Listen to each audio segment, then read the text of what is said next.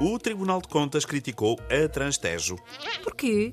A transportadora comprou catamarãs elétricos, mas adiou para mais tarde a aquisição das baterias. E então?